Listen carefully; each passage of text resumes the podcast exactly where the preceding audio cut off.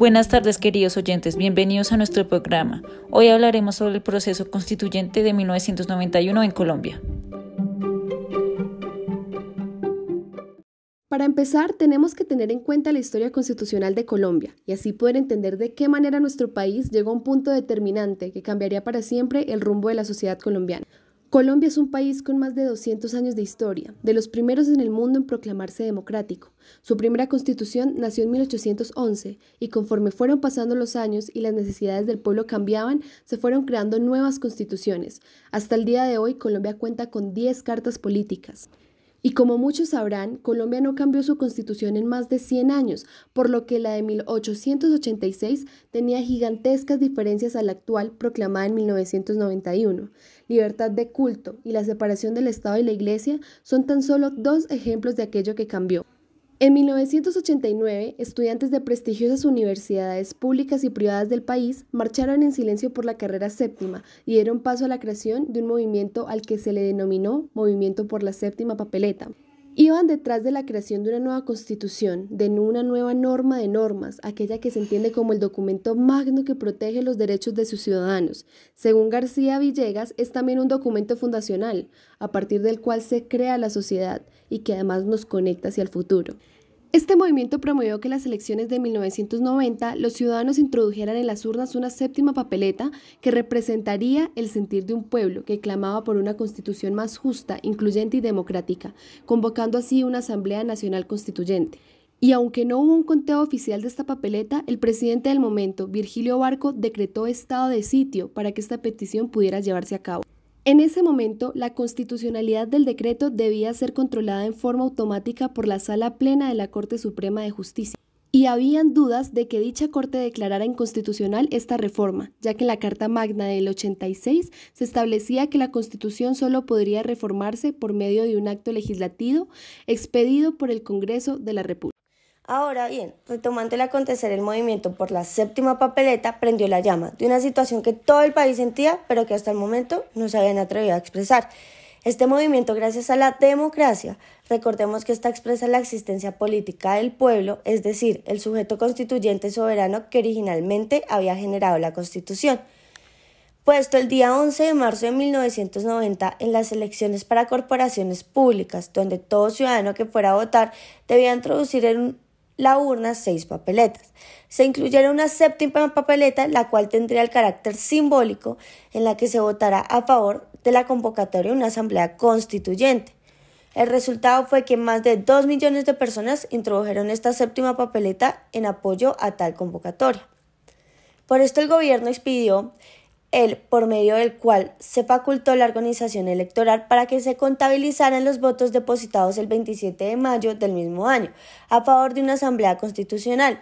La Corte declaró constitucional este decreto y por ende se llevó a cabo el conteo de votos que arrojó un resultado positivo, pues más de 86% de los participantes sufragaron afirmativamente se produjeron más de 5 millones de votos a favor de la propuesta de conformidad con la anterior.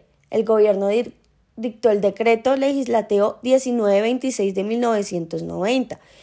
Por otra parte, están las razones del gobierno sobre el decreto 927 del 3 de mayo de 1990, por el cual se dictaron medidas tendientes al restablecimiento del orden público y en el que asimismo se incluyó la facultad para que la organización electoral contabilizara los votos depositados el 27 de mayo del mismo año a favor de una asamblea constitucional. Se puede resaltar los siguientes argumentos. Primero, la situación de orden público. Dijo el gobierno que la acción de los grupos que promovían diversas formas de violencia se había recrudecido y por lo tanto agravado la situación del orden público. Por esto era necesario crear un clamor popular para que se fortalecieran las instituciones y esto solo se lograría con la amplia y activa participación de la ciudadanía. Segundo, los argumentos encontrados en el proceso. Ahora bien, una vez iniciado el juicio de constitucionalidad del decreto legislativo 927 de 1990, comparecieron ante la Corte varios ciudadanos para defender unos la constitucionalidad del derecho y otros para impugnarla. Excelente intervención, Julia. Ahora hablaré sobre el constituyente primario. El artículo 2 de la Constitución de 1886 establecía que la soberanía que entendemos como pilar fundamental de la organización política del Estado, según Gonzalo Ramírez en su libro Límites de la Reforma Constitucional en Colombia, reside en la nación y de ella emanan los poderes públicos que ejercerán en los términos que la Constitución establece. Al respecto, la Corte señaló que la nación, o sea, el pueblo que habita el país, era el poder constituyente primario. Este se entiende como el creador del documento superior que organiza el Estado según el mismo autor, del cual emanaban los poderes constituidos y derivados los cuales podemos comprender como poderes que se organizan por medio de una constitución que no reemplazan al constituyente, y el ejercicio de su poder se controla mediante una ley superior según el mismo autor.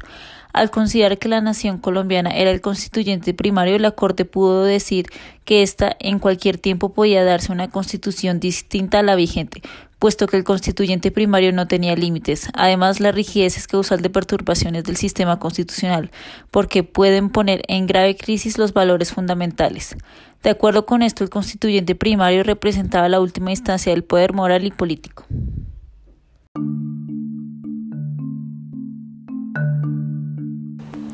Continuando con lo que dice mi compañera Sofía, la Corte Suprema de Justicia, en sentencia del 9 de diciembre de 1990, dio vía libre a la convocatoria de la Asamblea Nacional Constituyente.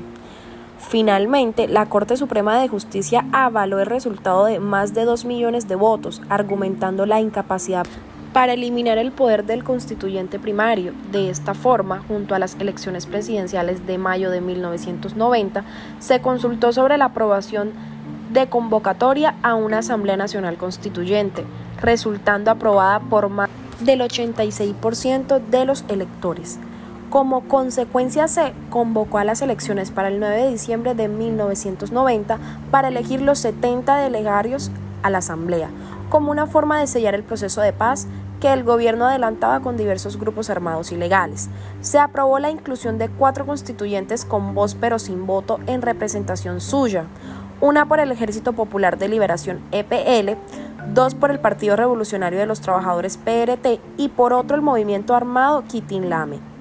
Es así como nació la Constitución Política de 1991, la cual fue vista como una luz entre tanta niebla e igualmente nace el Estado Constitucional de Derecho, el cual es una crítica al Estado legal de Derecho cuyo formalismo le convierte en un defensor del orden y del sistema de interés establecido y tendrá un, un contenido social ya que cuando existía la Constitución de 1986 simplemente existía un Estado de Derecho, el cual lo podemos entender como aquel Estado que no solo actúa con sujeción del derecho, sino que limita su establecimiento de un orden jurídico destinado a asegurar las condiciones exteriores para la vigencia de la libertad y de la igualdad, y la participación en la formación de la ley, excluyendo la actividad administrativa.